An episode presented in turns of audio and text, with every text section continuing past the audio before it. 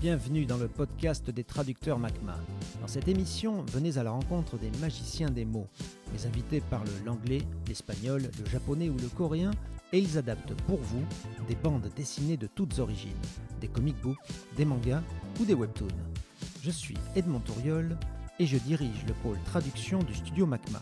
Dans ce podcast, je reçois les traductrices et les traducteurs de notre équipe qui réalisent la version française de vos lectures préférées. Ensemble, nous allons discuter de leur parcours professionnel.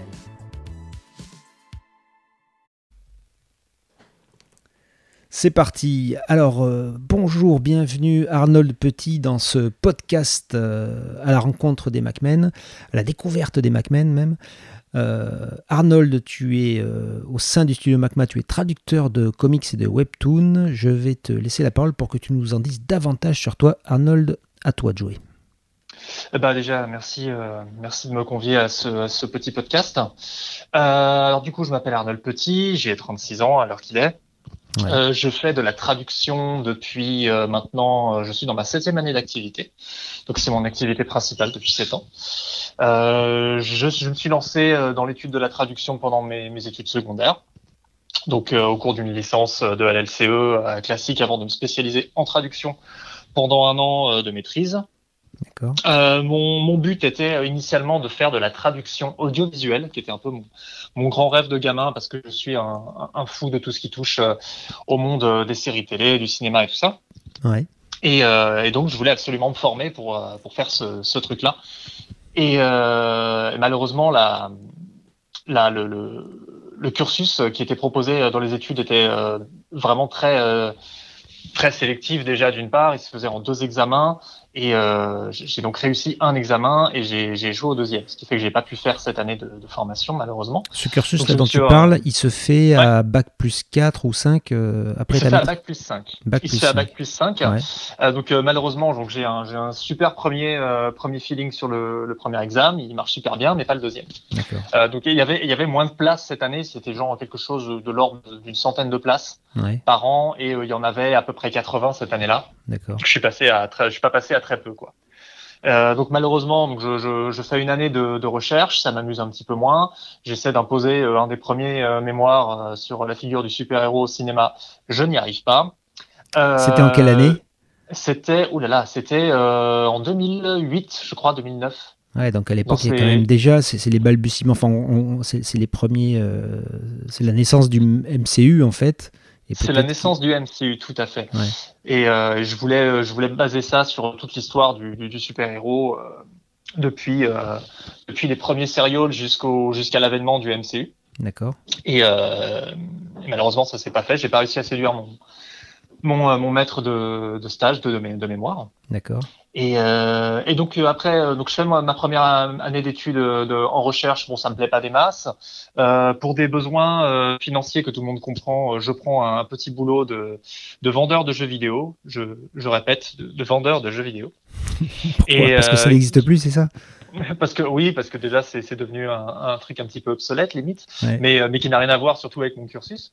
Mais euh, je passe trois années formidables avec une super équipe. Finalement, la boîte ferme. C'était quoi comme boîte? donc, ça s'appelait Game à l'époque. Games. Je sais pas si euh, c'était Score Game. D'accord. Et euh, ça s'est arrêté d'être Score Game et c'est devenu Game. Donc j'ai vendu des, des, jeux vidéo parce que ça fait partie de notamment des trucs que, que, que j'aime bien. Ouais. Euh, moins maintenant, moins maintenant, mais je continue à jouer de temps en temps. Ouais. Et euh, bref, tout ça pour dire que je donc je, je subis un, un, un, licenciement économique. Euh, je me retrouve avec un an de salaire et euh, un droit à la formation. Donc, droit à la formation, ce que je fais, c'est que je dis, bah, c'est le moment de me, de me lancer, de, de, de, faire de la traduction audiovisuelle. Euh, donc je me fais former en tant que comédien de, de, de doublage et euh, en tant qu'adaptateur.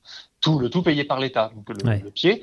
Je tombe sur justement euh, en, en, maître de formation, un des maîtres de formation de, euh, de, la, de la faculté, qui, euh, qui me dit bah c'est pas très grave si t'as pas fait ton année puisque euh, ce que ce que tu auras appris au cours de cette année je vais te l'apprendre là en l'espace d'un mois quoi. donc euh, je tombe sur ce en mec fait il a dévoilé l'escroquerie quoi il m'a dévoilé l'escroquerie il m'a il m'a dit ça en plus on avait eu les mêmes professeurs de, de langue et de, de, cinéma et littérature en, en fac donc ouais. du coup on, on, avait un petit peu les mêmes références donc j'apprends à faire ça euh, c'est super intéressant, je maîtrise le logiciel. Je me lance euh, après dans la vie active pour trouver des contrats. Euh, malheureusement, c'est faut savoir que le, doublage et l'audiovisuel, c'est quelque chose qui est encore plus fermé que l'édition. Euh, surtout quand tu es, quand es un petit jeune qui démarre. Donc, on me file quand même des petits trucs, on me file des petites novellas pour, pour un public d'expatriés, on me file des petits sketchs qui proviennent de Côte d'Ivoire à traduire vers l'anglais, enfin des, petits contrats comme ça, un peu payés au lance-pierre, pas très intéressants. Et un jour, il s'avère que je vais à une soirée avec des copains, euh, et je, je, je, discute avec des gens, je fais connaissance avec des gens, et je tombe sur une libraire qui, qui est restée une bonne copine, et euh, je lui parle du, du fait que j'ai envie de faire de la traduction, que je suis formé, que, que j'aime beaucoup ça. Alors bien sûr, on parle toujours de traduction euh, anglais-français, hein, français-anglais, quelque chose de très très basique, thème, thème version. Euh. et je, je, discute avec elle, on s'entend bien, et euh, elle me dit au cours de la conversation, bah voilà, j'ai j'ai une copine qui, euh, qui est éditrice chez J'ai lu dans une collection euh, euh, romantique de, de, de, littérature un peu à l'eau de rose. elle cherche des, des gens, est-ce que ça peut s'intéresser? Ben, Moi, je me dis pourquoi pas, carrément. Je passe un essai avec succès et ça, c'est en 2013. Et donc, l'éditrice me, me, confie mon premier roman, une romance à l'eau de rose faite par une autrice américaine. Ça passe bien, on me confie toute la série, ça me donne à travailler pendant presque trois ans. Et euh, dans l'intervalle, je, je développe en, mon, en trois ans, tu petit réseau de. Tu traduis combien de bouquins euh, Combien de bouquins C'est l'équivalent de 7, 7 livres. Ouais. Euh, pour une saga de 8, j'ai pas fait le premier parce qu'il avait déjà été fait par quelqu'un d'autre, mais pour une raison X ou Y que, que je, je connais pas, ça s'est pas bien passé avec la, la traductrice. Ouais. Et, euh, et, donc du coup, c'est c'est là-dessus que ça que c'est tombé. Ça a été extrêmement formateur. C'est pas euh, extrêmement passionnant, on va pas se mentir, mais c'est c'est hyper formateur comme comme façon de faire. Puis dans le dans l'intervalle, je développe mon mon réseau de d'éditeurs, de, de, clients avec qui travailler, euh, en romance mais aussi ailleurs. Et puis au fur et à mesure, j'ai fait mon mon petit trou et puis j'ai fini par vivre de ma passion et c'est assez génial quoi. Et me et me voilà euh, à l'orée de 2021, euh, membre de l'équipe MACMA avec un, un immense plaisir et même croissant plaisir, oserais-je dire. D'accord. Alors justement, euh, nous on est très content de t'avoir. Euh, qu'est-ce que, est-ce que tu peux nous, nous, expliquer ce que tu as fait au sein de MACMA, euh, notamment, enfin ce que tu fais surtout en ce moment? Là, mhm. par exemple, je vais parler des, des webtoons. Ouais. Alors, euh, je, tu, veux savoir comment je suis entré chez MACMA ou par quoi j'ai commencé Alors non, alors, techniquement, je tiens à rassurer nos, auditeurs, je sais comment tu es entré chez MACMA. Euh, mais d'ailleurs, oui, d'ailleurs, ça peut être marrant, pour parler de notre première rencontre aussi, qui exceptionnellement n'a pas eu lieu dans un, dans un club échangiste pour une fois. C'était euh, sur, un, un, salon, festival, je crois que c'était... Alors, est-ce que ça s'appelait Cultima à l'époque ou est-ce que c'était autre chose C'était le Geekopolis. Ah, le Geekopolis, voilà, c'était un, autre truc. Ouais, le Geekopolis, c'était bah, en région parisienne. Ouais, et on était collègues de. Enfin, on, se succédait chacun pour une conférence. Je, crois que j'allais en faire une ou tu venais d'en faire une. Et, euh, Dans exactement la même salle, mon équipe de l'équipe timburton.net, donc il y a un site sur euh, l'actu de Tim Burton euh, qui existe depuis 20 ans, faisait des, des, des, euh, des, conférences, qu'on continue à en faire de temps en temps, euh, sur le, le, cinéma de Tim Burton. Et on a fait, euh, bah, je crois d'ailleurs que c'était euh, le sexe chez Tim Burton, comme quoi on n'était pas loin du club échangiste. Hein, ouais, c'est vrai, c'est vrai. On n'en est jamais très loin de toute façon. Et juste derrière, juste derrière, c'était toi qui, qui passais juste derrière. pour faire une... Juste derrière. Oh, bravo. Tu as l'esprit mal placé. Et qui passait pour, euh, pour faire une conférence sur euh, la traduction de comics, ouais. était repassé un peu plus tard dans la journée dans un beaucoup plus grosse salle avec, euh, avec Jérémy Manès et, et, je sais plus qui pour approfondir le sujet. Tiens, approfondir, je t'en remets ça me fait plaisir. Ça devait être avec Nikolavitch, je pense. Voilà, je crois que c'était Nikolavitch le troisième. Et je crois qu'il y a une captation de cette conf qui existe sur, sur YouTube, il me semble. Tout à fait. Je crois que c'était en 2012, 2012 ou 2013, 2012. C'était avant que je commence vraiment à faire de la, de la trad littéraire. Ouais. Et j'étais passé de voir euh, tout simplement après ta, ta conf pour te demander des conseils, tout simplement. Comment qu'on fait, comment qu'on, etc. Quel était ton parcours. Et euh, tu m'as pas menti. Tu m'as dit que c'était quand même chaud, que c'était très bouché, que c'était, enfin, tout ce qu'on, tout ce qu'on pouvait dire euh, sur le milieu du, de la petite, du petit milieu de la traduction comics, qui reste quand même aujourd'hui euh, très, très, très limité, hein, mine de rien. Mais ça m'a permis d'avoir des petits conseils de ta part, très éclairés. On est resté en contact. Et puis, euh, et puis un jour, tu m'as proposé, je ne sais plus vraiment à quelle occasion, de faire un peu de rédactionnel ouais. pour la collection euh, Le meilleur des super-héros, qui était toujours, qui est toujours diffusée par Hachette, je crois, en kiosque. Je crois qu'elle continue cette collection. Alors non, elle s'est arrêtée au numéro 130. Alors, euh, 130 je, ne sais pas si le 130 est déjà sorti ou pas. Euh, parce que nous, mm -hmm. on Mhm. travaille tellement en avance que, que je sais pas. Mais enfin, en tout cas, à notre niveau, euh, on a arrêté de travailler dessus et, il y en a, et on Mhm. sait que la collection s'arrête au 130. Il y en a une autre qui se prépare, mais j'ai pas le droit d'en parler. Bah, ils continuent avec X-Men, je crois, mais je sais même pas si c'est chez eux en fait. Si, si, X-Men, c'est pareil, c'est chez Hachette aussi. Et, chez eux. et là, tu vois, par exemple, je crois que le, chez il doit y avoir le numéro, enfin le sixième qui est sorti ou un truc comme ça. Nous, on est déjà en train de bosser sur le numéro 24, sachant qu'on est en retard. Normalement, aujourd'hui, à l'heure où je te parle, on devrait être en train de faire le 32, mais euh, pour hmm. euh, plein de raisons euh, qui sont extérieures à notre volonté, on n'arrive pas à avoir le matériel pour travailler dessus. Ah merde. C'est très bien. L'important c'est de bosser dessus parce que les X-Men c'est que du plaisir. Ouais. Euh, et donc et donc voilà, et tu m'as donné un petit rédactionnel. Euh, C'était pour euh, Miss Hulk, je crois, ouais. Euh, qui était un personnage que j'aime beaucoup. Je, je, fais ça. Ensuite, on enchaîne sur Miss Marvel. Ouais. Et, et toi, t'avais fait et toi en parallèle, t'avais fait un roman, je crois, chez Hachette. Oui, chez Hachette qui s'appelle Captain Marvel toujours plus haut. Ouais et qui était euh, c'est les origines de, de, Carol Danvers. Donc c'est vraiment ça se passe vraiment dans l'univers du MCU hein, c'est un préquel au film euh, qui est pas un roman ultra fascinant en vrai parce qu'il n'est pas question de super pouvoir il n'est pas vraiment de question elle est encore euh, c'est encore une troufionne quoi qui fait ses classes euh, à, à, dans, dans, à l'armée quoi dans un mhm. des, des sous-bassements de l'air force.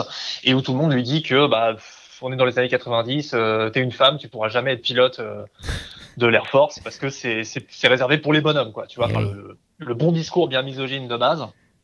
Et finalement, elle parvient quand même à se faire accepter avec Maria Rambo euh, dans un, un petit euh, un petit service de l'Air Force euh, où on fait pas de discrimination et ça se passe. Enfin, c'est un c'est un truc sur l'empowerment féminin. Oui, oui, sympa, oui. Mais, bah, euh, en fait, ils ont axé toute la communication de Captain Marvel là-dessus, donc c'est oui. ça fait partie du, truc. C'est pas un roman fou que je conseillerais à tout fan de comics Captain Marvel, sauf pour les plus complétistes. Ouais. Mais c'est un truc sympa à faire lire à une ado qui, qui a besoin d'avoir une, une, super héroïne, tu vois. Je, ouais, je, réaliste, je, je comprends. Bah, je, je suppose que c'était le, le, but de, du, ouais. du roman et que c'est ouais. un, un, marché qui a besoin d'être développé. Et donc tant mieux si tout le monde y trouve son compte. Euh, et puis surtout, toi, ça te fait du boulot, donc c'est toujours bien. Oui, c'était un, un, plaisir à faire. Hein. C'était ouais. génial. Il y avait plein de, il y avait plein de, de termes en rapport avec l'aviation, notamment, que je trouvais, euh, que, que, je trouvais un peu, euh, un peu excitant à aborder. C'est pas quelque chose que je connaissais bien, donc euh, je me suis dit, ah, il y a plein de trucs à faire. Je, je jouais avec un, un, musicien à l'époque qui était pilote, donc euh, il m'a filé des petits conseils sur des termes. il était pilote, mais il n'était pas militaire. Euh, il est formé, euh, formé à l'armée. Ah d'accord, ouais. Ce cas, ça c'est vachement important parce que effectivement, souvent les personnages euh, dans les, aussi bien dans les comics que dans les romans, enfin peu importe, dans toute la littérature, enfin dans toutes les, dans tout ce qui va être, euh, je dirais, ouais, littérature ou audiovisuel populaire, c'est important que les, les personnages soient raccords avec le, oui. le, le, jargon qui pourrait employer en français, ouais. même si on sait bien qu'on parle de militaires américains et, que mm. tout ça c'est de la transposition vers le français. Mais euh, mm. bah, moi, à titre perso, j'ai fait mon service militaire par exemple, et je sais ouais. très bien que les militaires, ils ont un phrasé à eux, ils ont une manière de s'exprimer mm. euh, bien à eux, que, et que si t'es pas militaire, si t'as pas fait le service militaire, si t'as jamais côtoyé des militaires, ne serait-ce que parce que t'as, je sais pas, un adjudant dans ta famille ou peu importe, mais en gros, si t'as pas des militaires dans ton entourage, tu ne peux pas savoir ça parce que c'est euh, ou alors à moins d'avoir un pote militaire avec qui tu es tout le temps en train de traîner mais, euh, mais, mais, sinon tu, mm. tu, ne connais pas les, les, la manière dont parlent les militaires et c'est vrai que mm. plein de fois j'ai été obligé de puiser dans mes souvenirs de service militaire ou dans mes souvenirs de, de, de discussions de famille justement avec euh, je sais pas mon, mon grand-père euh, adjudant-chef ou, ou, ou, des copains que j'avais eu qui avaient pu être justement qui avaient fait leur service eux non pas dans le dans dans l'armée de terre comme moi, mais dans l'armée de l'air, et qui justement avait, euh, avait un vocabulaire euh, que bah, qu'on qu peut utiliser justement quand on fait parler des pilotes, euh, des pilotes de l'armée, euh, bah, dans Green Lantern par exemple, où tu as beaucoup de pilotes ouais. de l'armée de l'air, bah, c'est important ouais. d'utiliser de temps en temps un petit, euh, des, des, des, petites appellations qu'on peut retrouver aussi dans l'armée dans, dans de l'air française, même si on sait bien que c'est pas la même chose. Oui, c'est carrément pas la même chose. Là, il y avait énormément de choses, notamment sur les, les trainees et les, euh, et les, les, trucs à faire, euh, les étapes ouais. de formation qui sont différentes au, aux, aux États-Unis. Donc, il a fallu que je prenne pas mal de renseignements. Lui, il m'a donné des, euh, des, euh, des, équivalences par rapport à, à, ce qui se fait en, sur l'armée de terre française, mais euh, ouais. forcément, il faut, faut trouver un petit, euh, un, un petit juste milieu pour, pour bien retranscrire le truc. Et après, c'est pas hyper poussé. Hein. On est d'accord qu'on parlait d'un roman jeunesse. Hein, non, mais, mais de euh... toute façon, l'important c'est de retranscrire une ambiance. En gros, il faut que le, mmh, faut que le lecteur il se dise euh, ah bah ouais là mmh. je suis dans l'armée quoi. Je, enfin, je suis dans ouais. l'armée de l'air. Euh, il faut il faut pas que ce soit interchangeable avec je sais pas moi. Le, il n'est pas en train de lire un roman d'une jeune fille qui apprend à danser au ballet de Moscou, tu vois. Enfin, non, complètement. Il faut avoir des vocabulaires qui tranchent un peu. Et ça, hmm. c'est important quand on est traducteur, effectivement. Donc c'est très bien que tu aies fait tes devoirs et que tu sois allé chercher des...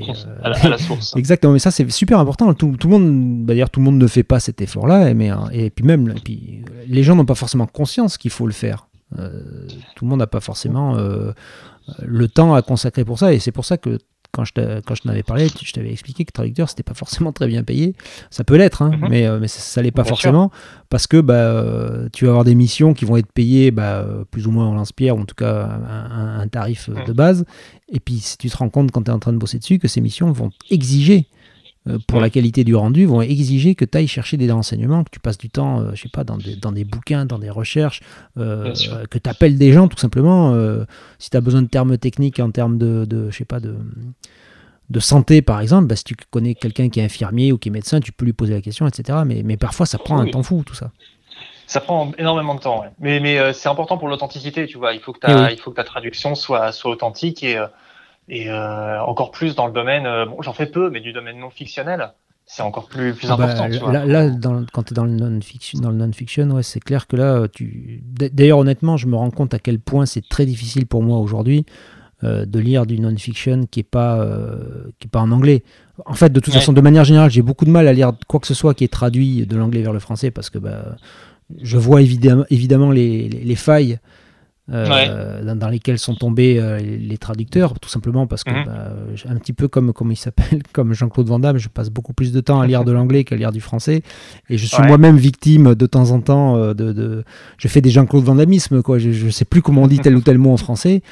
Et, et, puis parfois, je vais utiliser un mot qui n'est clairement pas le mot euh, qu'on devrait utiliser euh, en français, mais je, vis tellement avec l'anglais que je, ne sais plus comment, comment dire autrement. Par contre, il, est, clair qu'il ne faut jamais faire ça dans une traduction.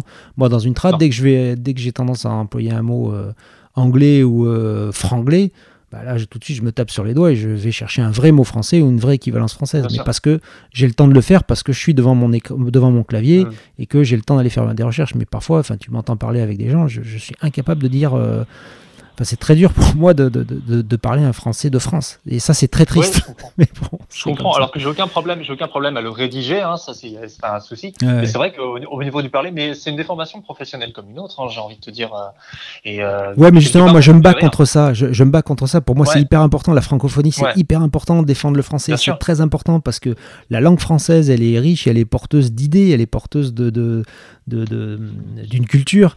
Et, si tu, et si tu gommes cette langue française pour la remplacer par un, pseudo-jargon euh, franglais euh, avec des mots euh, qui sont tous issus de la culture marketing, où plus rien n'a de sens, où, enfin, où les gens ils vont te dire ah ouais, ils vont te parler au lieu de, de te parler de ton état d'esprit, ils vont te parler de ton mindset ou de d'autres conneries comme ça, tout simplement parce que ça sonne plus cool en anglais.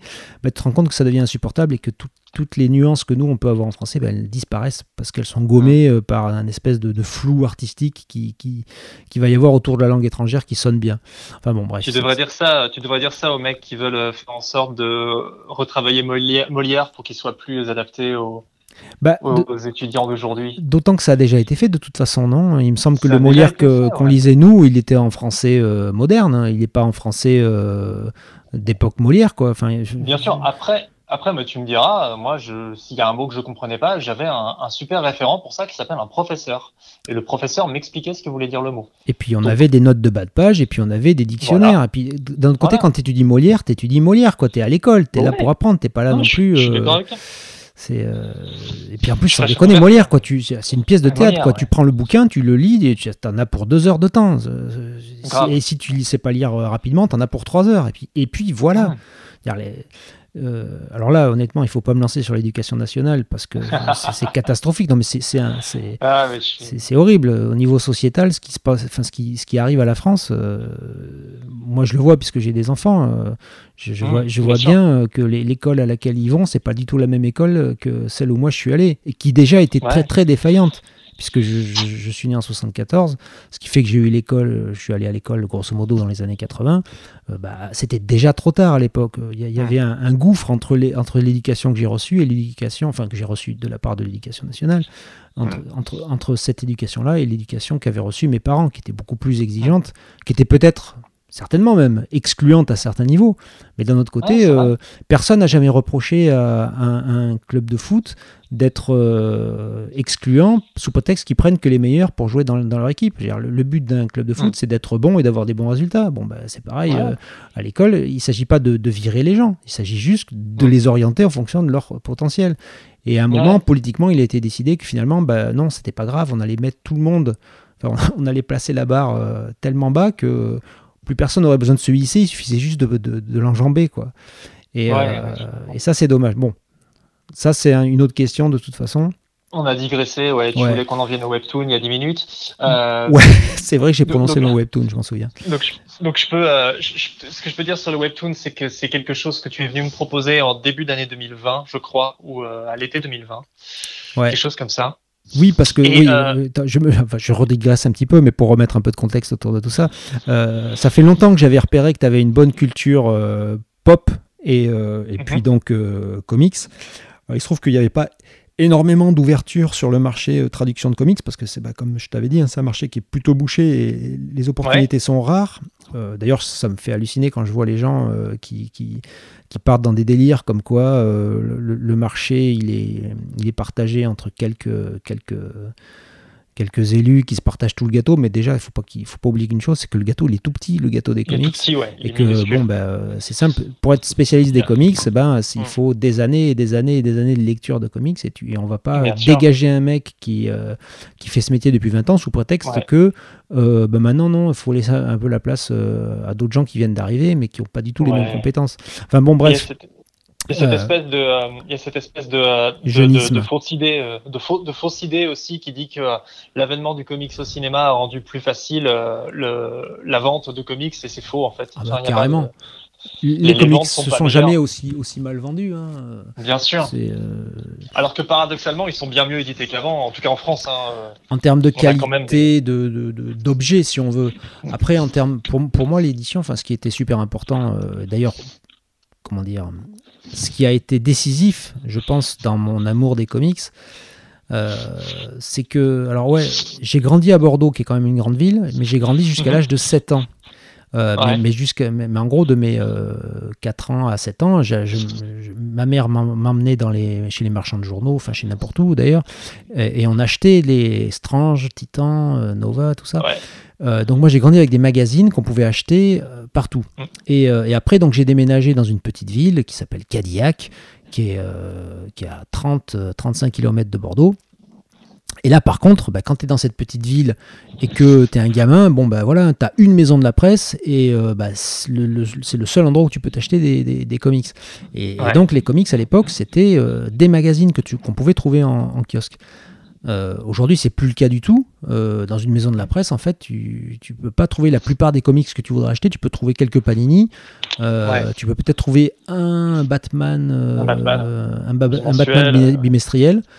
Et puis c'est tout. Tous les autres, il faut les acheter en librairie ou les commander sur Internet. Alors évidemment, moi, quand j'étais gosse, Internet, ça n'existait pas.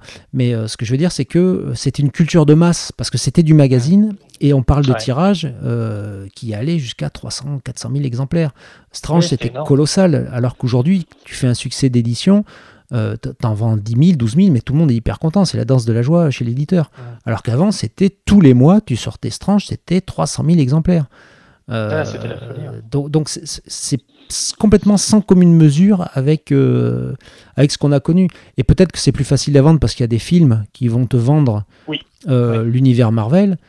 Sauf que, comme à côté de ça, la société, l'école et puis l'ensemble de la vie, l'ensemble de l'environnement des gens, des jeunes surtout, alors peut-être qu'on t'a vendu l'univers Marvel, mais on t'a pas vendu la lecture en fait. Plus personne ne lit aujourd'hui chez les jeunes, quasiment. Enfin, c'est pas tout à fait vrai, je le sais, puisque euh, j'ai des enfants qui savent lire et qui sont capables, qui, qui, ont lu, euh, qui ont une carrière de lecteur derrière eux. Uh-huh. mais globalement, je vois bien qu'il y a beaucoup moins de lecteurs aujourd'hui chez les jeunes qu'il n'y en avait bah, dans ma génération, par exemple. Et, bah, Enfin. On, ne vend pas, on ne vend pas de. Bah, c'est ce que je constate chez des éditeurs comme Panini par exemple, mais que j'adore, hein, c'est pas de problème. Mais qu'on te vend davantage une porte d'entrée vers la lecture plutôt que la, la lecture d'un bon récit. Ouais. Euh, moi, c'est marrant, tu vois. je, je bondis là-dessus, mais c'est marrant. Euh, tu sais que mes premiers comics de kiosque, c'est dans le sud que je les ai achetés. C'était au Cap Ferret. Ouais. Euh, comme je m'emmerdais, euh, que quand il faisait pas beau pour aller à la plage, ma mère, elle m'a offert un comics. Elle m'a offert mon premier X-Men euh, dans, dans, dans un, ça venait d'un kiosque, de la seule maison de la presse que tu pouvais trouver dans ces coins-là. Ah et, et c'était, je prenais le, le, train en cours de route, quoi. C'était un, un, une réédition de la saga du Dark Phoenix. Oh, génial. Donc, j'ai pris le truc, en, en, cours de route. Hein. Vraiment en cours de route. Je savais pas vraiment qui étaient les personnages, juste que je les trouvais classe et que leur pouvoir était stylé. Je savais pas qui était Xavier, je ne savais strictement rien de ces personnages. Mais je suis rentré dans le truc. Aujourd'hui, on te dirait, tiens, demain, je dis une connerie, hein, mais demain, t'as un, as un reboot d'X-Men qui sort on te vendrait euh, un nouveau euh, un nouveau truc de X-Men en disant voilà ça c'est la porte d'entrée idéale pour découvrir. Ben, non, pas forcément. Les numéros 1 et les reboots sont rarement des déjà c'est peut-être les meilleures ventes parce qu'on te les vend comme ça mais après euh, il me semble que les ventes elles déclinent d'un ah, numéro à, l'autre et ensuite c'est rarement une bonne porte d'entrée comme ça n'a rien à voir, mais tu vois, je pourrais mettre ça en parallèle avec ce qu'a fait euh, High Comics avec les Tortues Ninja. La, la, la, saga des Tortues Ninja, ils t'ont vendu le premier tome comme étant le premier tome absolument à découvrir, mais tu prends le train en route, quoi. Il y a, y a, rien de compréhensible dans ce tome, mais euh, mais pourtant, ça a été vendu comme la porte d'entrée idéale. Je sais pas si c'était la meilleure. Mais euh, je sais pas, j'ai l'impression qu'aujourd'hui on raisonne en termes de ouais de porte d'entrée et pas vraiment en termes de bonne bonne saga à découvrir. Je voudrais faire découvrir X-Men à quelqu'un qui connaît pas aujourd'hui, je lui donnerais Dark Phoenix ou je lui donnerais euh, Dieu crée l'homme détruit, tu vois. Alors le problème, par contexte, c'est voilà. compliqué. Alors Dieu crée l'homme détruit, à mon avis, il faut peut-être pas commencer par ça. C'est comme les gens qui disent oui, il faut commencer par lire. Euh, Watchmen, non, je pense que tu peux pas lire Watchmen euh, pour commencer les comics de super-héros.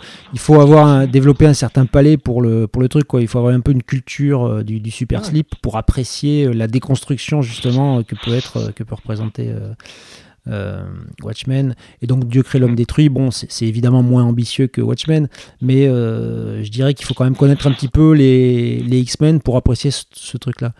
Euh, Bien sûr. Après, ça dépend à qui je le, à qui je le recommande. Hein. Je peux nuancer avec ça. Alors, le, un, truc qui est super intéressant, c'est que justement, alors je sais pas, tu es en train de bouger ou tu es en train de faire je sais pas quoi, mais il y, a beaucoup de bruit. pas du non tout, là. Non. C'est peut-être mon kit main libre qui, qui bouge. Ah, peut-être, ouais. je vais le tenir à la main. Tiens. Parfait. Ah, bah oui, ça, ça change tout, honnêtement. ça y est, il n'y a plus de parasites. Euh, Qu'est-ce que je disais? Ouais, ouais. Donc, dans les années 80, euh, il y avait le grand patron de Marvel, le rédacteur chef de Marvel, qui s'appelait Jim Shooter. Et ce gars-là, pour lui, il partait d'un principe. D'ailleurs, il avait repris un principe que Stanley lui avait expliqué euh, avant. C'est-à-dire qu'en gros, euh, entre le moment où Stanley a commencé à lancer Marvel en 1961 avec les 4 Fantastiques et le moment où Jim Shooter a quitté l'univers Marvel en tant que rédacteur chef ça devait être euh, à la fin des années 80 ou 1990 euh, peut-être. Non, mais je, pense que c'était déjà euh, fin des années 80. Bon, peu importe. En gros, pendant les 30 premières années de Marvel, le credo de, Marvel, c'était que chaque, chaque, comic book est peut-être le premier comic book de quelqu'un. Et, cette personne, eh ben, on peut la garder, on peut en faire un lecteur pour la vie si mhm. on lui explique qui sont les personnages et si on lui explique ce qui se passe. Et c'est pour ça que dans chaque euh, épisode, très vite dans les premières pages, euh, il y avait un, code qui était, euh, enfin il y avait une espèce de règle tacite mhm. qui devait être respectée. C'était, tu donnes les, prénoms et les noms des, personnages, leur nom de code, tu rappelles leur pouvoir, etc. Et c'est vrai que ça peut paraître très très redondant quand tu en lis plusieurs d'affilée. Mais c'est pas, d'une part, c'était pas des comics qui étaient censés être lus en trade paperback, c'était des comics qui étaient des aventures mensuelles. Donc finalement, t'en lisais un par mois, t'étais pas censé euh, les, les, les binger euh, comme on, comme, comme on peut faire aujourd'hui. Euh, Bien sûr, ouais. normalement, tu, tu, avais ton épisode du mois et puis voilà. Mm. Et, et, donc voilà, chaque épisode était d'une part autoconclusif la plupart du temps, et, mm. et non seulement il était autoconclusif, mais il contenait en lui-même toutes les clés pour l'apprécier et pour le comprendre. Et c'est pour ça que c'était très facile de, de, de devenir fan de super-héros quand nous on était gosses, parce que les, le, support était adapté à ça. Alors qu'après, ils ont transformé les comics en, en pré-publication de, de trade paperback, et en fait, quand tu achetais un comic book, euh, quand tu prenais un épisode, que ce soit euh, dans un magazine de Panini ou que ce soit euh, en fascicule en version originale, ben finalement, tu avais juste une portion de quelque chose qui n'avait pour vocation que d'être un chapitre d'un futur recueil. Et, et, ça, ça a tout changé finalement. Et c'est bien dommage, mais bon, c'est encore une autre question. Alors donc, on va peut-être finir donc par parler de ces webtoons. Donc justement, ça, ça, fait longtemps que tu que, que, je voulais te, te, te trouver des, des missions et on a eu une grosse explosion d'activité avec le, webtoon. Et je me suis dit, bah tiens, j'ai Arnold qui, euh, qui, est très qualifié pour, euh, pour, les pour la traduction de comics, mais pour l'instant, j'ai rien à lui proposer. Par contre, j'ai deux webtoons qui ont euh, une ambiance qui peut être qui peut se rapprocher plus ou moins des comics. En tout cas, surtout, il y en avait un qui, avait l'air un petit peu quand même comics indé. Là, je pense à Boyfriend of the Dead. Dead, ouais. Et puis euh, l'autre qui était bon une espèce de, de, d'enquête, enfin un, un, un, webtoon, euh, un polar quoi en quelque sorte, ouais. Euh, un polar en costume on va dire. Un mystery comme on dirait. Voilà, qui s'appelle la Jacinthe Violette. Et mhm. bon alors là c'est, plus typique du webtoon en termes de format, euh, mais bon, je me disais que ça collait bien aussi avec, euh, avec ta culture qui était un petit peu euh, Tim Burtonienne et que bon, bah, finalement, c'était l'occasion de, de, de, te lancer sur, sur des projets de manière régulière avec nous. Et voilà, je te rends la parole maintenant. Juste avant d'entamer le webtoon, tu m'avais aussi calé sur le Joker de Carpenter. Absolument. Sur Urban Comics donc, et sur un numéro du Black Mask. Donc il y avait déjà, il y avait déjà une petite expérience vraiment purement comics chez, pour Macma et pour Urban. Euh, donc euh, ça a été un pied absolu déjà de bosser là-dessus. Je, je, remercie encore une fois euh, l'opportunité que tu m'as donnée. Euh, et euh, du coup, on a enchaîné avec les webtoons. Et alors effectivement, c'est quelque chose que je connaissais pas du tout, le format webtoon. donc j'ai découvert avec ça. Donc je me suis plongé dans Boyfriend of the Dead, qui qui effectivement a, a, presque un format un peu comics, un peu. J'ai immédiatement pensé à au graphisme de euh, Scott Pilgrim versus The World. je trouve qu'il y a quelque chose de très influencé euh, par ça. Euh, et effectivement, c'est une série qui regroupait, comme tu dis, pas mal de choses qui m'intéressent. Hein. Il, y a, il, y a, il y a le contexte horrifique, il y a les zombies, il y a l'aspect un peu décalé. Enfin, il y avait vraiment quelque chose qui, qui m'attirait bien. Et puis, et puis la Jacinthe Violette, qui, avec le temps, je me suis mis limite à préférer I Friend of the Dead, euh, parce que c'est à la fois simple mais mais bien mais rondement mené, tu vois. C'est-à-dire que je ne sais toujours pas à l'heure actuelle où ça va finir. Je peux échafauder un peu mes euh, mes petites théories sur euh, qui qui c'est le méchant. Euh, qui sait qui a tué, comment ça va se passer. Enfin, je, je m'attache beaucoup au personnage. Euh, et c'est une super série, vraiment. Les, les deux sont, sont, hyper sympas. Donc, j'ai découvert un peu le principe épisodique sur portable. Je n'ai presque jamais lu un téléphone sur un épisode sur portable juste pour voir comment ça, ça rendait. Mais euh, mais c'est deux séries très sympas. Et puis, euh, ça s'aborde d'une manière très différente que que, que un, un, travail littéraire ou un travail de comics même. Hein. Alors justement, c'est quoi les différences euh, principales? Alors, on, déjà, le premier lieu, c'est qu'on est infiniment plus libre sur euh, le, le ton employé. Mm-hmm. Que, que, de ce que je constate, hein. quand tu quand tu bosses sur un comic, si tu me confirmeras, il y a quand même aucun mot qui ne doit être sacrifié. Euh, on ne doit pas prendre euh, trop de liberté avec les bulles si jamais la formulation pouvait être modifié, il vaut mieux éviter. Enfin, quelque chose qui est très encadré. On parle aussi quand même d'un lectorat euh, extrêmement, euh, extrêmement euh, expert. Donc il faut pas non plus. Alors tu vois, c'est marrant. J'ai pas, j'ai pas. Moi, tu vois ce que tu me dis. Moi, j'ai pas envie de le confirmer justement. D'accord, non. J'ai dit peut-être que tu me le confirmeras. mais mais euh, ce que, ce que, tu, euh, ce que je, je, remarque aussi, c'est euh, quand j'ai commencé à, à, œuvrer sur un, un comics, j'étais super anxieux à l'idée de, de, faire, de faire trop de mots, de, de faire trop de lettres. De... Je comptais les lettres, hein, limite pour être sûr de pas dépasser. Enfin, j'ai fait ça aussi à mes débuts, mais à mes débuts, on n'avait pas le choix parce que on n'avait pas les mêmes outils pour modifier les, les bulles, etc. qu'aujourd'hui. Alors qu'aujourd'hui, c'est très facile, quasiment. Voilà. À part les quand tu bosses sur du comic book patrimonial, où là, tu sais que bah, les, les, bulles sont écrasées sur l'image, tu peux pas les changer parce que c'est comme ça. Euh, là, tu es obligé de respecter les, la taille des mots et c'est encore plus dur parce que les, les, les, textes sont très très bavards dans les, dans les mm. comics old school. Extrêmement. Alors que dans les comics modernes, finalement, non seulement c'est pas trop bavard, mais en plus, tu peux, tu peux vraiment euh, agrandir, diminuer, déplacer, faire ce que tu veux avec mm. les bulles. Donc c'est pas, mm. pas aussi euh, figé, dans, la, gravé dans le marbre qu'on pourrait le croire. et bah, bizarrement, pour le webtoon, je pars beaucoup plus de ce principe-là, que je vais avoir un petit peu plus de liberté aussi bien dans le ton que dans le que dans le, la, place que va prendre la bulle. Parce que déjà, ce qui est chouette euh, quand tu quand es dans une équipe comme MacMa, c'est que tu es directement en relation avec tes avec tes collègues qui vont s'occuper du lettrage, qui vont s'occuper de ceci et qui te confirment que ce sera pas trop un problème si tu fais euh, une bulle plus importante ou ceci ou cela. Ce qui est assez rassurant en fait. Hein. C'était un travail qui était assez inédit pour moi.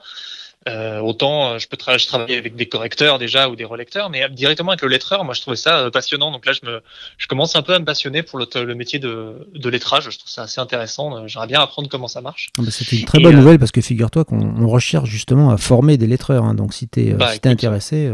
Ah bah écoute, à, bon entendeur. Parfait. Et, euh, et, donc et donc voilà, je l'ai abordé comme ça. Après pour euh, Boyfriend of the Dead, euh, tu sens, enfin c'est l'un des premiers trucs qui m'a gêné entre guillemets, c'est pas gênant en vrai, hein, mais euh, tu sens que c'est une série qui est écrite euh, par des Coréens qui ne sont pas des natifs anglais. Ouais. Donc tu, tu sens que parfois l'anglais est gentiment approximatif. Euh, bon bah c'est pas un problème, hein, tu comprends hein, quand tu maîtrises la langue, tu, tu, comprends parfaitement ce qui se passe. À toi de faire en sorte que ce soit euh, bitable en, en français. Alors en fait, je, t'avoue que j'ai pas fait gaffe, mais euh, Boyfriend of the Dead, c'est une série coréenne euh, et elle est écrite directement en anglais ou c'est juste la traduction anglaise Moi, de ce que j'en sais, c'est directement écrit en anglais. Hein. Ah d'accord. Moi, c'est ce que, de ce que j'en sais. De ce que j'en sais, le nom de l'auteur, euh, c'est un nom à assonance asiatique. Je trouve pas beaucoup d'infos sur lui, étrangement. Alors que par exemple pour Purple Hyacinth, j'ai trouvé des, des beaucoup de renseignements sur les sur les autres risques qui elles pour le coup sont canadiennes donc euh, le, le Canada anglophone. Donc euh, tout de suite ça tu, tu sens que c'est c'est écrit directement dans la langue euh, la langue de mmh. Shakespeare quoi. D'accord.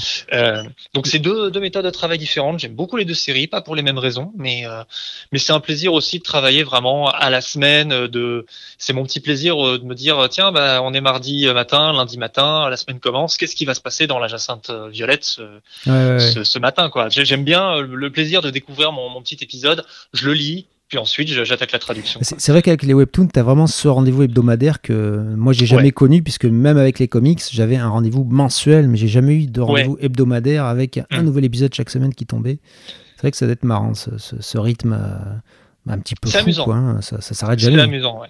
Moi j'aime beaucoup, euh, j'aime beaucoup, puis les séries sont, sont pas figées, quoi. Ça peut, tout, tout peut aller dans, dans, dans tous les sens. Euh, non, c'est intéressant. J'aime bien cet univers. C'est différent du comics. C'est pas quelque chose que je lis sur mon temps libre, même si j'ai lu une ou deux séries euh, de ci de là, mais sans jamais les achever, sans les binge, euh, euh, comme un porc ni rien, parce que j'aime pas lire sur mon téléphone. Hein, ouais, ça, sans Exactement.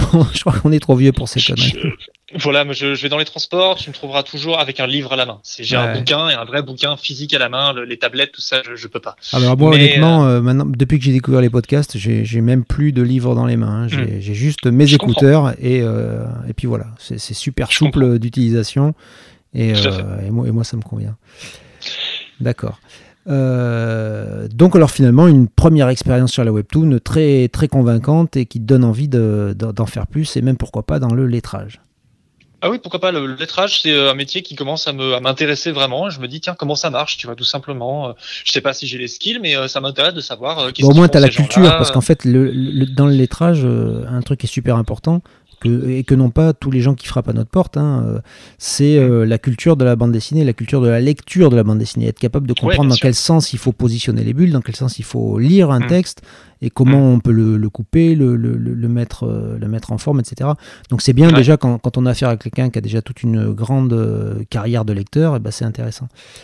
Alors est-ce que justement, après bah, presque, alors non pas un an, mais en gros une, une demi-année ou deux tiers d'année euh, passé à traduire des, webtoons. Est-ce que tu as des, conseils à donner à tes collègues qui, font ce, métier de traducteur de webtoons?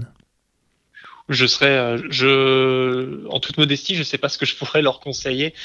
Euh, pas perdre la passion pour leur histoire, continuer à être régulier dessus. je, je, vois pas. c'est intéressant comme question. Je, je me mets très rarement dans la position du mec qui donne des conseils. Je, c'est pas de la modestie, hein, je ne saurais pas ce que je pourrais conseiller à mes collègues parce que de, ce que je vois, ils font tous un très très très bon boulot. Ça les ça les passionne bien. Peut-être une erreur à ne pas commettre. De quoi donc? Bah, je sais pas. Peut-être que toi, tu ah, as fait des erreurs et tu dis, ah là là, j'aurais pas Une erreur euh. à ne pas commettre. Une, erreur à ne pas commettre. Euh, peut-être justement le côté routinier de la chose qui peut s'emparer de toi C'est une possibilité. Du fait que tu dis, alors moi je suis là, je suis content avec mon petit café en me disant, ah, qu'est-ce qui se passe? Bah, Jacinthe Violette ce matin. Euh, ça arrive que euh, quand la, la routine s'empare de toi, et je dis pas ça dans le sens, euh, ah, c'est routinier, c'est chiant, non, non, dans le sens où c'est figé, où tu fais ton épisode toutes les semaines, ou tes épisodes toutes les semaines, que parfois le format peut se retourner contre toi. Ça m'est arrivé une ou deux fois, par exemple, de, de pas de louper une bulle, mais de mettre deux ensembles de textes dans une seule bulle, alors que c'était deux bulles séparées, tu vois. C'est des, petites erreurs euh, que qu'on fait tous, hein, ça peut nous arriver, tu vois, mais euh, comme ça n'arrive pas souvent. Une erreur de concentration, quoi. Une faute d'inattention, de concentration, parce que tu te dis, ah, ça y est, j'ai lu mon épisode, a ci, il y a ça, de telle heure à telle heure, je ferai ça. Ça, c'est, ouais, ne pas perdre sa concentration. Euh, peut-être que c'est le, format qui fait ça quand je bosse sur un PDF, comme je l'ai fait récemment pour, comme je l'ai fait pour Joker ou pour les, les comics On de peut Joe rater des bulles. Moi aussi, il m'arrive de rater des mmh. bulles quand, quand je suis, quand, quand, je traduis sur numérique, et alors que ça m'arrivait pas quand je traduisais sur papier. Et, euh, et maintenant, effectivement, on ne travaille plus que sur numérique aujourd'hui. Alors bon, euh, comme tu disais, quand on bosse chez MacMan, on bosse aussi main dans la main avec les lettreurs. Et c'est vrai que quand je rate des trucs, bon, bah, très vite, euh, le lendemain, je sais que j'ai un, un, email de, du lettreur qui va me dire Au fait, qu'est-ce, qui, qu'est-ce que je mets dans cette bulle vide? Ah merde, t'as raison, je, suis obligé de faire mon boulot. Ouais. Mais ça peut arriver. Enfin, tu vois, moi, ça m'a un peu rassuré pour parler d'un truc récent. quand on a bossé sur le deuxième Joel avec Kenny, ouais. Euh, pour Urban Comics. Donc c'est euh, c'était moi qui avais la charge de la relecture ce coup-ci et euh, il a loupé une, ou deux bulles et je, me suis dit ah bah c'est bon il n'y a pas qu'à moi que ça arrive tu vois bon bah non ça arrive à tout le monde. C'est pas grave il y a un mec derrière pour dire ah au fait là il manque un truc bon bah voilà c'est pas grave. et puis aussi pourquoi ça nous arrive c'est parce que souvent on bosse avec des cadences de dingue hein. des fois on te dit bah ah, tiens voilà t'as ça tu peux me le faire pour demain bien sûr que je vais te le hmm. faire pour demain bien sûr. bon voilà quoi bien sûr t'as les bulles qui passent vite quoi. Hein. Mais la première fois que tu m'as confié un, un, un webtoon il y avait il y avait une quinzaine d'épisodes à faire en 4-5 jours, même pas. Ouais, tout à fait. Ça, ça c'est le grand visitage des webtoons. Hein. Dès que tu commences une série en webtoon, si t'es pas capable de tomber tes 15 épisodes dans la première semaine, c'est que c'est euh, ah, bah, dommage, quoi. non, mais c'était cool. Je me suis, je me suis saigné sur le truc et c'était super sympa. Mais, euh, mais ouais, ce serait le seul conseil que je dirais de pour l'instant de ma courte expérience sur le webtoon. Euh, oui, ne pas se laisser avoir par le par le côté routinier de la chose. Ce serait le truc sur lequel je mettrais en garde gentiment avec toute euh, ma modestie. Très bien. Euh, par rapport à ton fonctionnement euh, avec, au sein de l'équipe Magma, donc tu parlais des, échanges que tu pouvais avoir avec les lettreurs. mais donc, tu viens de nous dire aussi que tu avais collaboré avec Camille sur deux bouquins chez Urban Comics écrits par Joe Hill. Joe Hill. En, général, comment ça se passe ta collaboration avec les, les, les MacMen? Euh, alors déjà, il faut savoir qu'on s'envoie des mails euh, toutes les semaines pour se tenir au courant des, euh, des épisodes qui sont envoyés déposés sur un FTP, puisqu'on dépose l'ensemble de notre travail sur un FTP. Ouais. pour les webtoons, hein, j'entends bien. et que le, là, là encore, c'est une petite routine. Envoyer le mail à toute l'équipe, leur préciser que l'épisode est sur le FTP. Et moi, ce que je fais, je ne sais pas si mes collègues font de même, quand il y a une, un doute sur une formulation de, traduction ou qu'il y a un doute même sur le contenu ou quelque chose, je fais un petit onglet dans mon mail qui s'appelle note de trad et je précise à telle page, il y a tel truc qui me chiffonne, euh, il y a tel truc, j'ai fait cette formulation parce que je pense que c'est plus adapté, comme quand il y a un jeu de mots pénible ou un truc comme ça, parce que je sais que je vais être relu euh, par des par des correctrices mhm. euh, qui font un super taf et euh, qui, euh, qui pourront apporter de l'eau à, à mon moulin ou, ou, modifier le truc. Il y a, il y a, il y a Nolt parfois qui donne des conseils. Euh, il y, a, il y a beaucoup de trucs comme ça. Donc moi, c'est plutôt ce genre de ce genre d'aller-retour qui, qui se fait. Euh, toujours dans le webtoon, euh, et dans le côté journalier, il y a un truc qui est, sympa, c'est que il y a, pas longtemps, euh, moi j'ai des petites formulations quand j'écris au MacMen. Euh, pour Boyfriend of the Dead, pour l'équipe de Boyfriend of the Dead, je dis salut les zombies. Ouais, c'est vrai que je me souviens à l'époque où je bossais encore sur le, la supervision des séries. Maintenant, heureusement, j'ai pu filer le bébé à quelqu'un d'autre. Mais bah, je continue à faire C'est vrai que c'était sympa. du coup, je voyais Salut les zombies, je savais qui écrivait, je savais de quoi t'allais parler. Ça, c'était chouette. Hein. Hmm. Et pour la, la Jacinthe, c'est euh, Salut les, les fleuristes ou Salut la team, la team Interflora. ouais, ça, c'est très très bon. Et, euh, pour, euh, pour le zombie, en fait, un jour, j'avais euh, j'avais un problème avec euh, Internet pendant euh, deux jours, un truc comme ça, donc j'ai eu un retard sur ma deadline. Donc j'ai fait mon mail pour prévenir Marwan et, et l'équipe en disant ah, bon bah salut, au fait les deux épisodes sont là, désolé j'ai eu une couille d'internet, voilà les épisodes. Et entre temps, genre mais entre temps, mais même pas 10 minutes, 15 minutes après, Marwan m'écrit en privé pour dire ça va, Je fais euh, oui, ça va. Qu'est-ce qui se passe? Bah t'as pas dit, t'as pas dit salut les zombies. Ça, ça va pas Il était authentiquement inquiet. Hein, et j'ai fait non non ça va, t'inquiète pas. C'est juste que c'était la merde. Et que c'était c'était mignon. tu vois, je trouvais ça touchant. Je fais ah bah, c'est cool. Donc donc l'équipe se, se forme bien et, euh, et s'entend bien et se comprend bien et c'est réactif. Après il y a toute la partie technique euh, pour les euh, les, euh, les, fichiers VO et tout ça, donc forcément c'est moins euh, c'est moins mon domaine, mais je regarde ce que les équipes se racontent, euh, quel est le problème. Là aujourd'hui, Marine a demandé à ce qu'on m'envoie des épisodes en avance qui sont pas publiés sur la plateforme webtoon.com pour que je puisse prendre un peu d'avance sur des épisodes de la Jacinthe ou des trucs comme ça. c'est réactif, j'aime j'aime la réactivité des équipes. Quoi, il n'y a pas un jour sans qu'il y ait un mail et sans qu'il y ait quelque chose de nouveau. Et moi j'ai besoin aussi de cet élan-là, quoi, qu'on se qu'on se renvoie la balle les uns les autres. Ça c'est un truc qu'on a qui est important hein, chez MacMa. D'ailleurs tout le monde tout, tout, le monde ne réagit pas de la même manière, hein. mais, euh, mais c'est vrai que chez nous, euh, nous on le demande pas. Hein. En fait, on mm. on n'est pas forcément euh, dans une logique où on formule cette demande-là, mais par contre, on apprécie énormément mm. les collaborateurs qui sont capables de tenir un rythme de dingue comme nous. Quand je dis comme nous, c'est comme Stéphane, comme moi, comme Marine, comme tous les gens qui sont en, poste de, de, de, bah, de supervision et qui, qui, qui bossent, qui, qui, dirigent des équipes. nous, en fait, on travaille tout le temps et euh, alors bon, on sait faire la fête aussi hein, et on sait se reposer. Euh, mais, mais c'est vrai que c'est important d'être réactif et, et surtout d'être pertinent quand on répond. C'est-à-dire que mm. bon, à la limite, si, tu, peux, tu peux ne pas être réactif tout, tout, tout de suite. Euh, par exemple, si tu réponds que le lendemain parce que pour plein de raisons, pourquoi pas. Mais à ce moment-là, quand tu réponds, il faut que ta réponse elle soit à béton. Quoi. Faut pas que tu dises ouais, je sais pas ou un machin. Non, non. il faut que tu sois. Mm. en gros, faut que, faut que soit tu es très réactif euh, et, par, et par un coup de petites réponses, tu permets quand même d'avancer le problème, soit euh, tu réponds pas tout de suite, mais de toute façon, tu es tellement béton que quand toi tu vas répondre, bah, bam, tu règles le problème mm. d'un seul coup. Et c'est ça que nous, on, aime bien chez MacMa, c'est qu'on a quand même des gens qui sont tous euh, soit toujours sur le pont, soit, euh, soit quand ils se sont retirés justement, parce que tu peux pas être non plus tout le temps à répondre à tes emails ou à tes, à tes Slack ou à tout ce que mm. tu veux, parce que sinon ça t'empêche de bosser. Mais par contre, du coup, quand tu te reconnectes et que tu envoies euh, bah, ce, sur quoi tu as travaillé pendant une demi-journée ou une journée, bah, au moins tu envoies du steak. quoi. Et donc oui, ça, même qui t'a passé, euh, qui t'a passé par le téléphone. Hein, tu m'avais contacté parce que euh, tu avais le projet des recettes de cuisine de Friends. Ah ouais, euh, en, plein, en plein confinement. En plein confinement, tu m'as appelé. Euh, bon bah j'étais dehors, je t'ai rappelé derrière, et puis l'équipe était en place dans la soirée. Quoi, et je crois que c'était un truc de dingue parce qu'on avait je sais plus combien de pages à faire pour genre une semaine ou plus de 300 pages, je crois. Ouais, super, super long. Ouais ouais, ça c'était c'est bah, un peu notre spécialité. Alors il y a un truc je dis tout le temps comment dire, aux gens de l'équipe. Alors tout à l'heure, je te demandais si toi, tu avais un conseil à donner, mais moi, à mon tour, je donne un conseil. Euh, quand on vous propose un truc, dites oui. Et après, démerdez-vous pour le faire, mais dites oui d'abord.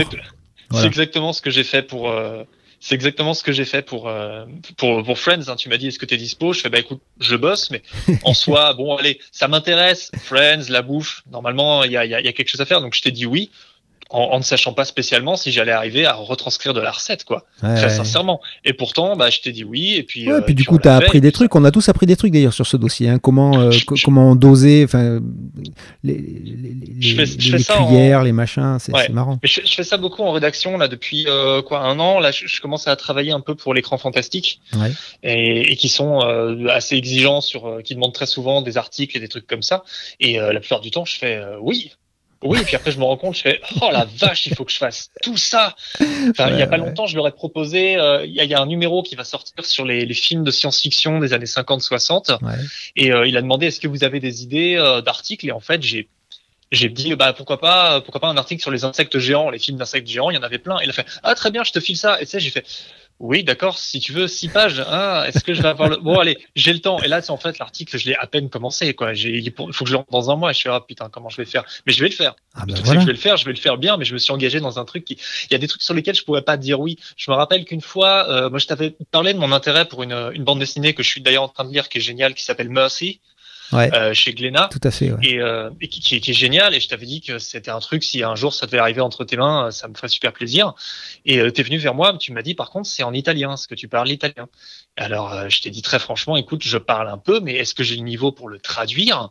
Je pense qu'on n'en est pas là. Donc là, tu vois, pour le coup, je t'aurais pas dit oui, oui, je peux. J'aurais pu sur un coup de bluff et en travaillant mmh. pendant un gros moment, j'aurais pu sur un coup de bluff te rendre un truc, mais est-ce que s'il fallait que ça retombe sur la gueule de MacMa, c'était absolument hors de question. Après, tu aurais pu tricher euh, parce que de toute façon, le, bouquin est sorti en anglais en même temps. Et, ce qui s'est passé, c'est alors pour la petite histoire, je sais pas si bah, visiblement je l'ai jamais dit, mais on nous l'a proposé en traduction finalement ce titre.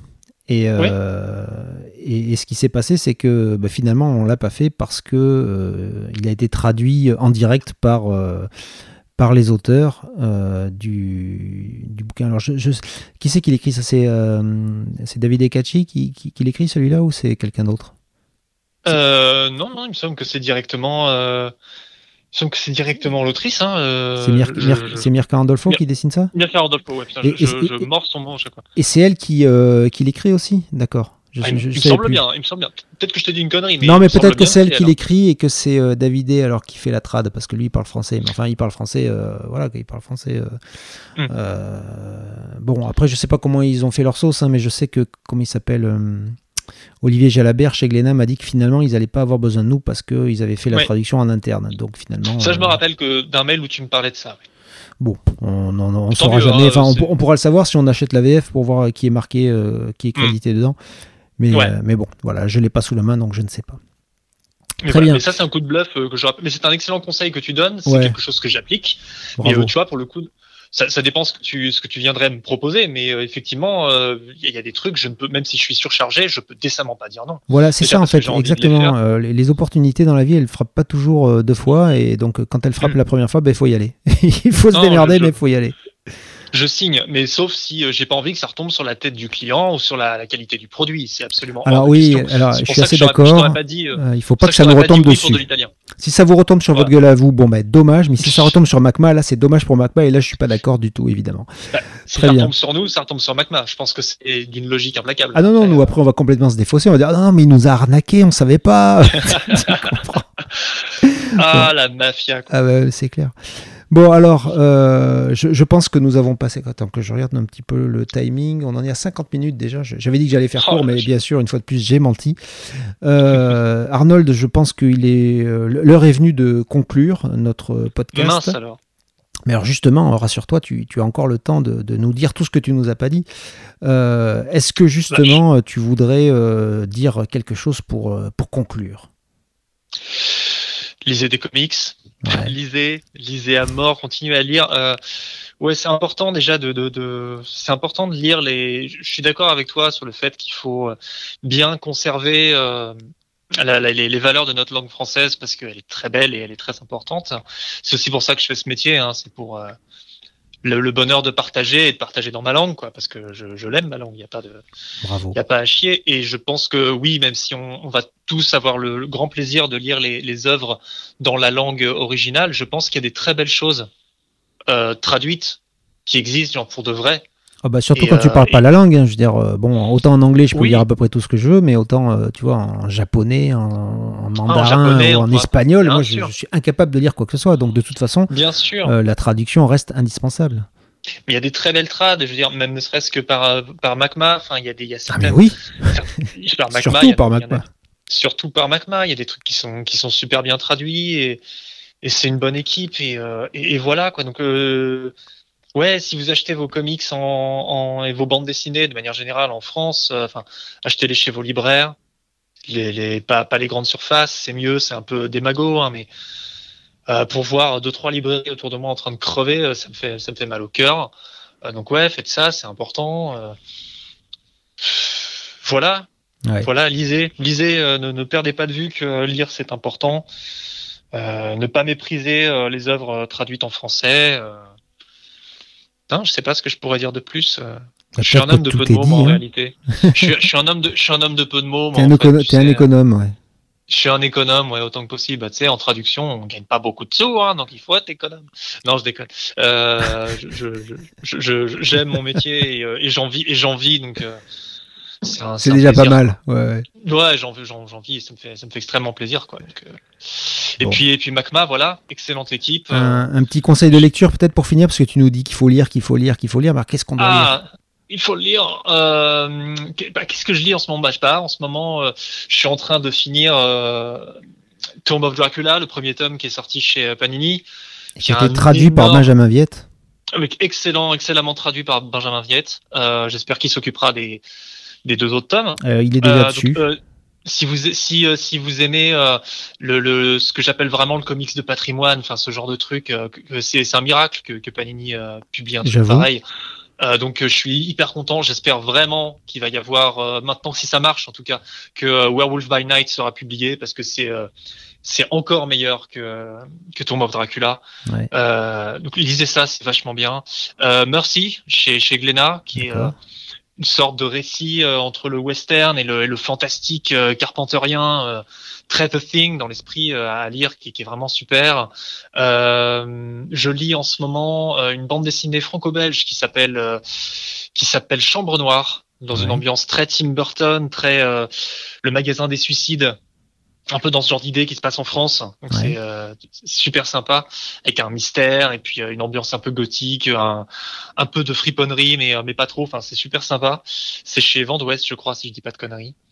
Euh, et en littérature, en ce moment, je, je me fais un bon Stephen King euh, que j'avais déjà lu, mais que je relis, qui s'appelle La part des ténèbres. Ah ouais, il est chouette. Euh, parce qu'on m'avait, on m'avait, on m'a proposé de, de pistonner pour figurer sur les bonus du Blu-ray qui va sortir chez ESC. Ouais. Mais je, je, je, suis pas sûr que ça se fasse. Mais dans l'idée, je m'étais quand même remis à la lecture de La part des ténèbres, ouais. qui est un, un, super ouvrage qui parle de ce que c'est que d'être écrivain Ouais, c'est vrai. Et, euh, Comme beaucoup de, de, romans de Stephen King d'ailleurs, hein. il est très très, euh, enfin, beaucoup de ses personnages sont des écrivains.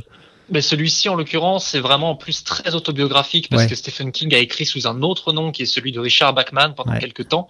Et euh, finalement, quelqu'un a trouvé la supercherie, un, un, fan a trouvé la supercherie, il a découvert que Stephen King et Richard Bachman ne faisaient qu'un. Euh, et, et, finalement, il a renoncé à être Richard Bachman et il a sorti La part des ténèbres en dédiant euh, le livre à Richard Bachman, donc à son alter ego, qu'il a finalement enterré. Et La part des ténèbres parle d'un écrivain qui à qui il arrive exactement la même chose, qui enterre son alter ego. Euh, malheureusement, l'alter ego euh, va prendre vie et commettre des meurtres de la même manière que dans Alexis que dans Machine, je crois. Ah non, Alexis, Machine, c'est le, ça c'est le personnage fétiche de. George Stark. George Stark, le, le méchant. C'est fou, je me souviens encore de ça, alors que je l'ai lu quand il est sorti, quoi. C'est, c'est délirant. Oui, oui. ce, une... ce, bouquin m'avait bien marqué, ouais. Et c'est une super histoire qui parle vraiment de, de ce que c'est que d'écrire, euh, de l'aliénation de ce que représente le, le, le métier d'écrivain. Et puis c'est un, un, super mystère, quoi. Donc euh, en littérature, euh, je, je, lis tellement de choses. En, en, honnêtement, en ce moment, euh, je, je, suis en train de renseigner les, les Tales from the Crypt, l'intégrale qui est sortie chez Aquileos, ouais. qui est un, impossible à lire parce que c'est 900 pages, enfin, c'est un pavé, oui, mais euh, moi c'est bavard. Mais après c'est sympa parce que tu peux les lire, euh, c'est des petites histoires, oui, c'est des historiettes quoi, que pages. tu peux lire. Euh, c'est un bout, c'est un bout d'histoire du comics américain. Enfin, je ouais. suis absolument dingue de ce truc-là. Et puis cet objet est magnifique. Et, et ce qui est chouette, c'est que c'est très très représentatif de la morale qui était oh, oui. en place à l'époque. Et c'était donc c'était subversif puisque justement ça venait te dire que la morale de l'époque n'était pas forcément euh, enfin, comment dire, il fallait progresser, il fallait aller au-delà de, de, de, de oui. ce qui se faisait. Mais malgré tout, euh, ça, ça, a vraiment un côté désuet, charmant, euh, bah, qu'on qu pourrait presque retrouver, d'ailleurs qu'on retrouve quand on regarde les premiers épisodes de WandaVision, où, où, où ça nous ramène ouais. justement dans cette même Amérique euh, des années 50. 30, 60, voilà, à l'époque du McCarthy. Exactement, c'est vraiment sympa. Truc, et c'est génial parce que c'est tout le monde prend cher, tout le monde ouais. prend pour son grade. Il y a, y a, y a pas de, il y a, y a pas de pitié. Ouais. Ouais. On, on, punit toujours les gens pour les, mais pour les mêmes motifs, c'est-à-dire qu'ils trompent leur conjoint, ils veulent les assassiner, ils veulent récupérer le, le pactole, vrai, ils, veulent, tout, ils veulent, ils veulent niquer euh, le, le collègue. C'est que des trucs comme ça. Et tous ces gens, tu sais que fatalement, ils vont finir dans un état de, de, de, de putréfaction euh, de, atroce. Et c'est euh, c'est de l'humour noir absolu et ça reste super actuel. Hein. Tu peux, tu peux faire lire ça à n'importe quelle génération, au-delà du côté gentiment désuet, tu as ouais, raison. Ouais. Mais le, le, la morale reste la même, quoi. Ah bah, la morale, c'est les crimes provoqué, ne payent pas. Et, et ça a provoqué une, une anti-morale, quoi. Ouais, ça a créé le Comics Code Authority. Ça, c'est génial. Enfin, moi, je trouve que ce petit bout d'histoire du, du, comics américain est fascinant et, euh, et, euh, c'est génial, quoi. C'est génial. J'adore ce genre de truc et euh, voilà. Très bien. Donc euh, Ok, voilà. bah donc très bon conseil, euh, on, a tout bien noté. Et alors, je me rends compte que là, on a quand et même webtoon, passé bien presque... sûr, en webtoon, en webtoon, webtoon, lire, lire La Jacinthe pourpre, bien évidemment, et Boyfriend of the Dead. Alors, là, rappelons qu'on l'a appelé La Jacinthe violette en, en, français. La Jacinthe violette, oui, tu as tout à fait raison. C'est vrai que c'est quelque chose dont on aurait pu parler. C'est vrai. Et de temps en temps, quand j'en reparle, quand j'en ouais. reparle, je dis La Jacinthe pourpre. Mais euh, bon, bah tant pis. Euh, J'aimais bien ma Jacinthe pourpre, mais, mais je m'y suis Encore fait. une fois, on n'est on est pas, il euh, y, y, a pas de, j'ai pas besoin de lancer la pub à la fin de l'épisode, donc on n'est pas, on n'est pas à deux minutes près. Vas-y, raconte-nous La Jacinthe pourpre. Alors la jacinthe pourpre, euh, la jacinthe pourpre, la jacinthe violette du coup. Alors pour euh, pour l'anecdote, tu veux quoi? Tu veux le scénario tu veux en gros, voilà, pour, pourquoi ça s'appelle la jacinthe violette euh, Alors, le, le, titre, le titre original, c'est The Purple Jacinthe, donc euh, la, la, la, jacinthe violette en français. Et initialement, donc quand, euh, quand on m'a confié cette série, qui est une histoire de, de mystère, avec qui se passe dans un univers un peu steampunk, avec des, un groupe d'assassins qui s'appelle la Faux de l'ombre, qu'initialement j'avais appelé la faux spectrale d'ailleurs. Ouais. Euh, et euh, la faux de l'ombre qui, qui, commettent, qui commettent des attentats dans une ville qui s'appelle Ardalis. Et euh, il y a une, une policière qui s'appelle Lorraine qui, euh, qui a la capacité de, de déceler les mensonges à l'oral. Quand quelqu'un ment, elle le sait d'instinct. Et euh, il y a un assassin qui, en particulier, est particulièrement plus euh, plus violent que les autres au sein de la, de la faute de l'ombre, qui s'appelle The Purple Jacinthe. Et euh, il signe parce qu'il signe ses crimes d'une d'une jacinthe, une jacinthe violette. Alors tout ça, moi, de prime abord, ça m'a fait penser à l'affaire du Dahlia noir. Ouais. J'ai pensé à ça parce que Dahlia noir, euh, c'est une des, des, plus grosses, une plus grosse affaire de meurtre de l'histoire de, des États-Unis, qui est très connu. Et alors, on met ça en corrélation avec euh, l'histoire de meurtre, ça, ça impose un petit peu. Tu vois, le Dahlia mhm. noir, c'est un peu inquiétant, c'est tout ça. Et je me disais, la Jacinthe violette. Je suis d'accord. Hein, bah, ça, fait, ça, fait, un peu, ça fait un peu tapette. et puis on, on, en, on en avait discuté au début, hein, on en avait discuté, et tu nous avais proposé euh, de mettre la Jacinthe pourpre, et puis euh, on était tous d'accord, c'était évident que ça sonnait bien. Et aussi parce que en réalité, ma culture comics étant ce qu'elle est, j'ai pensé au Purple Man le euh, Killgrave dans, dans les Marvel Comics, qui avait été traduit historiquement par l'homme pourpre, qui est toujours le nom euh, en, en, vigueur, je crois, euh, aujourd'hui. Et je trouvais ça plutôt logique d'appeler ça la jacinthe pourpre. Et je trouvais ça la jacinthe pourpre un terme plus inquiétant que la jacinthe violette que je trouvais un petit peu voilà. Mais les autrices euh, nous ont signalé que le mot violet, enfin que la couleur violette en tout cas, allait avoir son importance dans l'histoire. Auquel cas, euh, bon bah à ce moment-là, si, si l'autrice nous, nous le signale, il fallait il fallait bien changer et on, a fini par s'y faire quoi. Mais euh, dans les commentaires, effectivement, au début quand on a changé le terme, ça, ça a perdu quelques quelques quelques lecteurs pas trop compris, mais quelque part voilà quoi. Ça se justifie donc à ce moment-là, j'ai renoncé à ma Jacinthe, à ma Jacinthe pourpre. Et puis, euh, et puis c'était pour la bonne cause. C'était pour la bonne cause. Voilà, très bien. Alors Arnold, je, je m'apprêtais à dire tout à l'heure qu'on avait passé une heure ensemble et que euh, pourtant à aucun moment on avait discuté musique, ce qui était ce qui est un petit peu criminel de ma part euh, étant donné oh euh, des activités. alors justement, alors bon, je sais qu'on a déjà conclu notre discussion, qu'on a fait un dernier retour sur la Jacinthe Violette.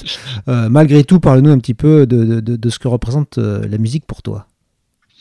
Euh, la musique, c'est mon, c'est mon premier euh, moyen d'expression.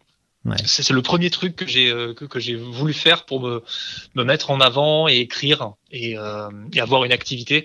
Euh, pour certains, ça va être du football, pour certains, ça va être de la broderie, pour n'importe quoi. pour moi, ça a été la musique le premier truc. Le premier truc, c'était ça. Donc, je fais du chant. Attends, là, je t'entends très mal. Tu m'entends bien là? Là, je t'entends. Donc, tu t'as dit, je bah, fais du chant. Je fais du chant depuis, euh, j'en ai fait pendant 4 ans, j'ai étudié le chant pendant 4 ans, 4 ans et demi. Et euh, je suis euh, avant toute chose un, auditeur de, de, de, rock qui fait beaucoup de bruit, donc euh, du metal, euh, qui fait partie de mes. Il me semble que t'es pas tout à fait étranger à la chose. Non, bien sûr. Et, euh, et donc j'ai officié dans pas mal de groupes, au chant, parfois un peu à la composition. Donc j'ai fait pas mal de, de concerts, de tournées, parfois à l'étranger. il y a peu, malheureusement, j'ai perdu un de mes projets en début d'année. Euh, malheureusement le genre de choses qui peut arriver. Mais je, je continue euh, en cette période euh, quand même un peu compliquée pour les artistes musicaux, on va pas se mentir, à, clair, à faire des à faire des projets au sein d'un autre groupe qui s'appelle Not Bad, qui qui met en avant euh, toute ma passion pour euh, les univers, euh, les univers sombres et décalés, et pour le sens de la fête aussi, parce que c'est un projet très festif, de métal très groovy, avec une ambiance très Tales from the Crypt. Pour le coup, d'ailleurs, on joue le, thème des contes de la crypte sur scène, Alors, entre autres choses. Comment on fait pour avoir du métal groovy? Est-ce que est-ce qu'on met de la pédale wah-wah sur les morceaux? Euh, On met pas tellement de pédale wah-wah, c'est beaucoup une histoire de rythme. D'accord. Tout est dans la, batterie, dans l'intention des guitares euh, et dans les lignes de chant que j'essaie de de rendre les plus attractives et, et rigolotes possibles. C'est influencé par plein de trucs, ne serait-ce que de la musique des années 50, le, les, les, musiques à clavier des années 80, dont je suis un énorme fan. Ouais. Tout, ce genre de choses qu'on aime beaucoup. Euh, je suis pas le compositeur principal parce que j'ai un, un, ami à la guitare qui fait ça infiniment mieux que moi. Euh, moi, je suis un imposteur hein, au niveau de la guitare, je, je, le grade vite fait. Mais euh, mais je suis à fond sur l'univers. C'est moi qui ai imposé l'univers, euh, les lignes de chant, les trucs. Donc euh, c'est quelque chose qui me plaît beaucoup et c'est quelque chose qui m'a appris à écrire en anglais. Et oui. Accessoirement, parce que j'écris toutes mes paroles, c'est quelque chose auquel je tiens énormément. Et, euh, ayant pour ambition un jour prochain d'écrire moi-même ma propre fiction, qui est euh, mon objectif de vie que je repousse, euh, que je repousse tous les ans parce que je, je suis mort de trouille. Mais euh, ça m'a appris, appris, vraiment à écrire en, en, en anglais, à, à, mettre des idées, des sensations en, en paroles, en, en images. Euh, c'est quelque chose d'important. Un des premiers trucs de traduction que j'ai fait quand j'avais 12-13 ans, c'était traduire mes, les, les, les, textes de mes groupes de rock préférés. D'accord. Et c'était quoi euh, à l'époque tes groupes de rock préférés? Les groupes de rock préférés, ça va toujours être les mêmes. Ça va être euh, les Smashing Pumpkins, euh, Soundgarden, ouais. euh, REM, ouais.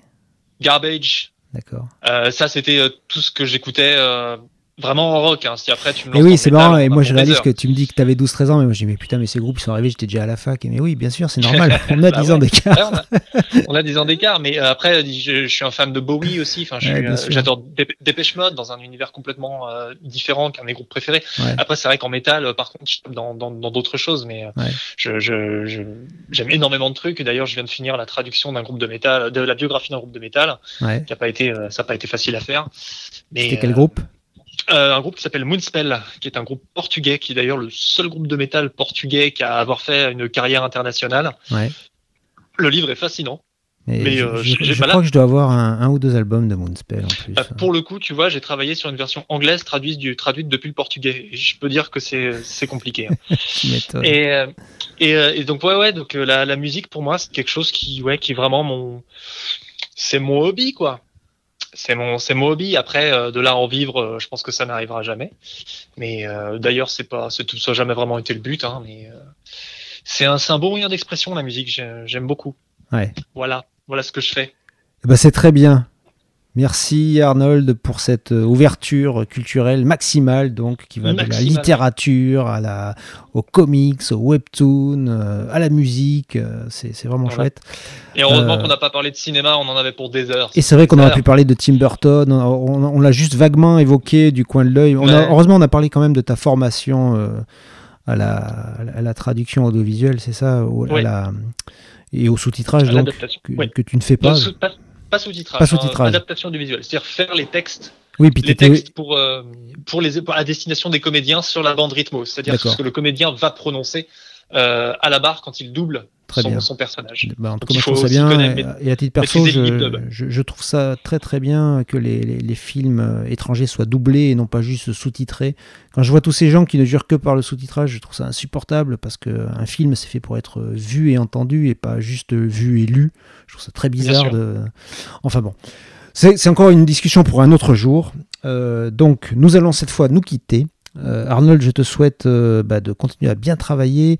Euh, une bonne fin d'après-midi. Quelle heure est-il? Il, il, est 16h à l'heure où on enregistre. Il est ouais, 16h. Et, et, et, nous sommes, et nous sommes à la mi-février, donc en plein. alors on n'est pas, on n'est pas confiné, mais il y a quand même le couvre-feu. Donc oui. voilà, quand vous écouterez ces bandes dans, dans des années, chers, chers auditeurs, eh bien sachez que nous vivons une période quand même un petit peu originale que personne avant nous n'a vécu.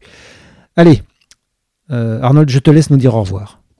Eh ben, merci à tous. Euh, merci à toute l'équipe MacMa qui écoutera, s'il si, si s'ennuie, s'il n'a rien d'autre à faire, euh, qui écoutera les trucs que j'ai à dire. Et puis, euh, moi, je vais aller de ce pas, maintenant que ce podcast est fini, écouter les leurs, histoire de mieux les connaître.